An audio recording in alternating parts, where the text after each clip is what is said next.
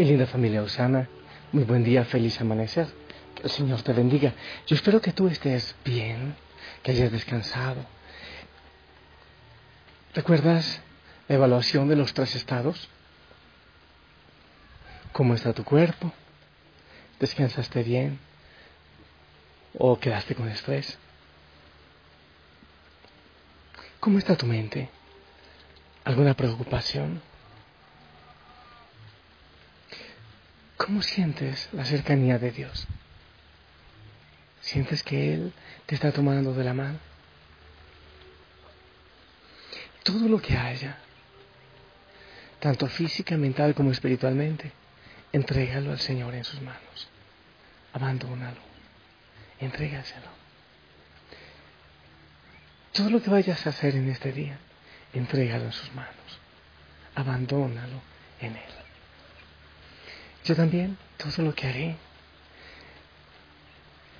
Seguramente habrá mucho que escuchar hoy, mucho dolor y mucho deseo de estar en silencio y a solas con el Señor. El Señor me regala esta hora lluvia, agua, paz, tranquilidad y todo para gozarse en Él y para darle las gracias. Yo te envío un fuerte abrazo de buenos días. Y la familia Osana, miles y miles de personas oran por ti, por cualquier situación que tú tengas en este momento en tu vida. Familia, la palabra del Señor del Evangelio según San Marcos, capítulo 6 del 14 al 29. En aquel tiempo, como la fama de Jesús se había extendido Llegó a oídos del rey Herodes el rumor de que Juan el Bautista había resucitado y sus poderes actuaban en Jesús. Otros decían que era Elías y otros que era un profeta comparable a los antiguos, pero Herodes insistía, es Juan a quien yo le corté la cabeza y ha resucitado. Herodes había mandado apresar a Juan lo había metido encarcelado Herodes se había casado con Herodías, esposa de su hermano Filipo, y Juan le decía, no te es permitido tener por mujer a la esposa de tu hermano. Por eso Herodes lo mandó encarcelar. Herodías sentía por ello rencor contra Juan y quería quitarle la vida, pero no sabía cómo, porque Herodes miraba con respeto a Juan, pues sabía que era un hombre recto y santo, y lo tenía custodiado. Cuando lo oía hablar quedaba desconcertado, pero le gustaba escucharlo. La ocasión llegó cuando Herodes dio un banquete a su corte, a sus oficiales y a la gente principal de Galilea con motivo de su cumpleaños. La hija de Herodías bailó durante la fiesta y su baile les gustó mucho a Herodes y a sus invitados. El rey le dijo entonces a la joven, pídeme lo que quieras y yo te lo, te lo daré. Le juré varias veces, te daré lo que me pidas, aunque sea la mitad de mi reino. Ella fue a preguntarle a su madre, ¿qué le pido? Su madre le contestó, la cabeza de Juan Bautista. Volvió ella inmediatamente junto al rey y le dijo, quiero que me des ahora mismo en una bandeja la cabeza de Juan el Bautista. El rey se puso triste, pero debido a su juramento y a los convidados no quiso desairar a la joven y enseguida mandó a un verdugo que trajera la cabeza de Juan. El verdugo fue, lo decapitó en la cárcel, trajo la cabeza en una bandeja, se la entregó a la joven y ella se la entregó a su madre. Al enterarse de esto, los discípulos de Juan fueron a recoger el cadáver y lo sepultaron. Palabra del Señor. Ahí está familia, la historia de la muerte de Juan el Bautista, pero hay una historia aquí más trágica que yo creo que debemos contar y a la que debemos hacer alusión. Lo he repetido muchas veces y creo que casi siempre es bueno repetirlo. Herodes fue un rey falso, un rey que con mentiras eh, se hacía llamar rey, realmente se hacía llamar rey. Porque a Roma, quien tenía el poder, le convenía tener un payaso para que nadie más reclamara el reinado. Si no había un rey, pues entonces iban a querer buscar uno. Y, siempre estaban esperando uno que reemplazara, que hiciera las veces de David, aquel anunciado, ¿eh? el de la descendencia de David. Entonces, para no esperar otro, era bueno tener un payaso que se dejara manipular. Entonces a Roma le convenía. Pero al templo también le convenía, claro. Y estaba de alguna manera unido, eh, había un, maridazgo con, con Herodes. Y entonces si el templo estaba bien con Herodes, entonces el templo estaba bien con Roma y no había tanto problema y gozaban de sus, de sus derechos y de sus privilegios. Entonces, la pantomima, la mentira de Herodes convenía a muchas personas, por eso él estaba allí. Pero Herodes vivía inmerso en una mentira e, y también estaba esclavo en esa mentira. Imagínate tú un presidente que llegue a la presidencia con mentiras. Pues entonces va a tener siempre temor de que se descubra su mentira. Eso es muy natural. Siempre va a haber miedo. E incluso, así como Herodes, que era un hombre supersticioso, que le gustaba la brujería, la adivinación, mm, hay muchísimos presidentes que llegan con mentira y que utilizan muchas, muchas cosas raras de brujería, de, de cosas extrañas, queriendo ellos mantener el poder. Es muy natural. Y con tristeza podemos ver que en la política o en lo que llamamos ahora democracia, parece que se ha hecho muy normal mentir, mentir y mentir y mentir. ¿Puede acaso una persona que mienta, que esté en el gobierno con mentiras como Herodes, puede acaso gobernar bien un, país, una tierra? ¿Verdad que no? Es más, una persona que mienta, que viva con mentiras, puede manejar bien un hogar, ¿verdad que no? Muchas personas son esclavas de su propia mentira, como lo era Herodes. Herodes vivía también en otra mentira. Tenía un reinado de mentira, pero tenía un hogar de mentira. Porque lo dice el Evangelio que vivía con Herodías, que no era su esposa, sino que era la mujer de Filipo. Yo he escuchado muchas veces que dicen, no se metan en mi vida privada. Bueno, si eso lo dice un artista, yo lo entiendo. Pero si lo dice un político, no. Es que esta es la vida privada del presidente. Imagínate tú un presidente que es un eh, charlatán, que es un grosero, un déspota con su esposa. ¿Crees tú que pueda ser un buen presidente? No, ¿verdad que no? No. Si no es un buen esposo, si no es un buen padre, si no ha sido un buen hijo, no podrá ser un buen gobernante, no podrá serlo. ¿Sabes por qué? Porque tiene solo un corazón y una cabeza y con el mismo corazón y con la misma cabeza que pueden golpear a una mujer o maltratarla o herirla eh, en su corazón o de no ser buen padre, con ese mismo corazón puede engañar a un país. Así que sí, cuando vayas a elegir un presidente o cualquier gobernante, métete en su vida, en su vida privada, debes hacerlo. Porque una persona con doble vida no va a poder gobernar bien. Asimismo, lo repito, si uno de nosotros vive en mentira, una vida doble o de infidelidad o de vicio, de mentira, de cosas ocultas, pues no va a poder entonces hacer bien las cosas. Así era Herodes y vivía esclavo de esa mentira. Imagínatelo tú en la fiesta de cumpleaños.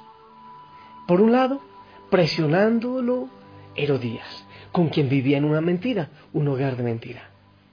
Por otro lado, lo presionaban todas las autoridades y, las personas destacadas que dice el Evangelio que estaban en su cumpleaños. Él hizo una promesa y tenía que cumplirla. Parece, e incluso dice el Evangelio, que él tenía admiración por Juan el Bautista, que quedaba asombrado cuando hablaba. Quiere decir que tenía un buen afecto por él. Pero le tocó cumplir la promesa con todos los que estaban en la fiesta. Y como él vivía de mentira y lleno de miedo, tenía entonces que mantener su posición y su verdad y su palabra. Por eso tuvo que decapitar, mandar decapitar a alguien que admiraba. Familia, ¿cuál es entonces la enseñanza que podemos sacar de este Evangelio? Hay que vivir en verdad. Sí.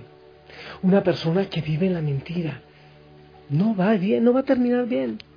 Y entre cielo y tierra no hay nada oculto, nada queda oculto entre cielo y tierra. Yo no puedo entender un papá que vive en la mentira, He visto muchas veces papás que con su cigarro en la boca le dicen a los hijos, te, te prohíbo que fumes. O llegan ebrios a la casa y después le dicen, te prohíbo que bebas. Pero ¿dónde está entonces la autoridad moral? Familia, empecemos a vivir en la verdad. No nos dejemos esclavizar por la mentira. Una persona que viva una doble vida necesariamente va a vivir esclavo. ¿Has visto alguna persona que vive esclavo y que nunca permite que nadie le vea su celular? ¿Has visto personas que viven con tantas cosas ocultas y mintiendo? ¿Tú crees que viven en libertad? Absolutamente no. No pueden vivir en libertad. No pueden hacerlo. Están esclavos de su mentira. Herodes lo vivió. Muchos lo viven. Hay muchos gobernantes en nuestras tierras que viven desde la mentira, que han ganado sus reinados, por decirlo así, como Herodes, con mentira, con intriga, con falsedad, con maldad, con violencia. Que el Señor nos ayude a tener un corazón desde la verdad, sin mentira, desde el amor, desde la misericordia. Lo que tú obtengas, obténlo con la verdad. Nunca, nunca apoyes la mentira, el chantaje, nada que no sea del Señor y nada que nos quite la libertad. Cuando hablaban de Jesús, dice el Evangelio, él decía, es Juan el Bautista que ha resucitado. ¿Por qué lo decía? Porque le ardía la conciencia, porque tenía remordimiento de lo que él había hecho, porque sabía que había hecho mal, pero por cumplir con su mentira, porque vivía en un mundo de mentira, entonces tuvo que atacar sus sentimientos, irse en contra de sus sentimientos. No lo hagas tú. ¿Qué testimonio das a tus hijos, a tus hijas? ¿Qué cadenas de pecado, de dolor, qué heridas estás atando en el futuro de tus hijos? No te olvides que los hijos no solo reciben la herencia genética, hay muchas otras cosas que reciben por herencia y podemos atarles a ellos cadenas que definitivamente no se merecen. Que el Señor nos ayude a vivir en libertad no puede haber un cristiano que viva en la mentira. No, no, no puede ser. No te olvides que, que ser cristiano es tener un estilo diferente de vivir. Yo abandono mi vida en el Señor, mi corazón ante Él, todo lo que tú tienes. Te pido que empieces a vivir en verdad, que te opongas a cualquier tipo de mentira que haya en tu vida, que te opongas radicalmente y empieces a vivir en el terreno de la libertad. Abandonemos todo eso en manos del Señor. Y yo te bendigo. Y le pido al Señor que te abrace, que te dé fuerzas. Abandono todo tu ser. Hay muchos que de alguna manera hacen llegar a mí los dolores, las situaciones que tienen en su vida. Pues yo le pido al Señor que tome posesión de sus vidas y que les dé libertad, incluso que tome posesión de las mentiras que haya en nuestra vida y que nos dé la libertad, la libertad que Él sabe darnos, que solo Él sabe darnos. Padre, me abandono en tus manos, haz de mí lo que tú quieras por todo lo que hagas en mí. Te agradezco, Señor. Estoy dispuesto a todo, todo lo acepto. Tan solo que tu voluntad se haga en mí y en todas tus criaturas. No deseo nada más Dios mío, pongo yo mi vida en tus manos, te la doy con todo el amor de mi corazón. No deseo nada más, Dios mío.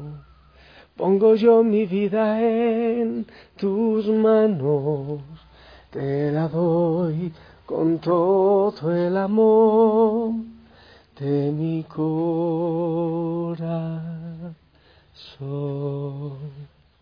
Que el Señor te bendiga, te acompañe, acompañe tus pasos en este día. En el nombre del Padre, del Hijo y del Espíritu Santo. Amén. Te pido por favor, me bendigas y que esa bendición llegue a toda la familia Osana.